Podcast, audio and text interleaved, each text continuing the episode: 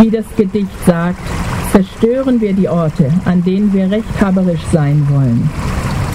Wenn wir das Recht an diesem Ort für uns in Anspruch nehmen, dann nicht so, dass niemals mehr Blumen hier wachsen, nicht so, dass er zertrampelt wird und hart.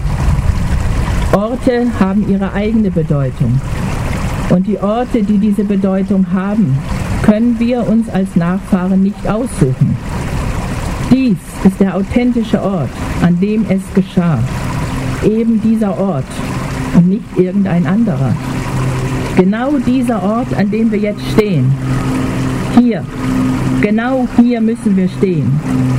Es ist der letzte Platz des Lebens, den unsere Vorfahren hatten. Es ist nicht unsere Wahl, es ist unsere Verpflichtung. Natürlich können wir auch irgendwo anders gedenken. Aber der Ort bleibt unverrückbar der Ort. Genau hier wurde gebetet, genau hier wurde ein Gotteshaus zerstört. Genau hier stehen wir deswegen. Auch Orte suchen sich ihre Geschichte nicht aus. Trotzdem ist vielleicht nichts dagegen zu sagen, wenn hier Kinder spielen und gelebt wird. Vieles ist denkbar, wenn dennoch nicht vergessen wird. Wenn sich hier Menschen aus aller Herren Länder treffen und Kinder spielen, ist der Platz vielleicht auch wieder ein Ort, an dem Liebe und Zweifel gedeihen können. Zweifel und Liebe tun uns gut. Erinnern wir uns in Liebe an die Menschen, denen der Ort einst gehörte. Lassen wir andere Möglichkeiten zu. Und ein Flüstern wird hörbar, hier, an dem Ort, an dem das Haus des Gebets stand, das zerstört wurde.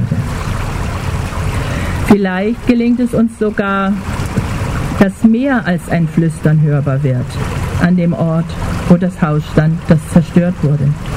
Vielleicht gelingt es uns, dass aus dem Flüstern ein vielstimmiger Gesang wird, ein Gesang der Liebe und des Zweifels.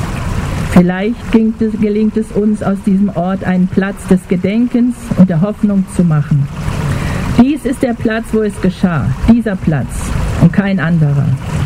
Dies ist der Platz, wo wir einander neu begegnen, in Liebe und Zweifel und Erinnerung. Dies ist aber auch der Platz, an dem wir uns immer wieder in die Vergangenheit zurückdenken, der Platz, an dem wir uns an die Gebete, den Alltag und die Namen der damaligen jüdischen Freiburgerinnen und Freiburger erinnern.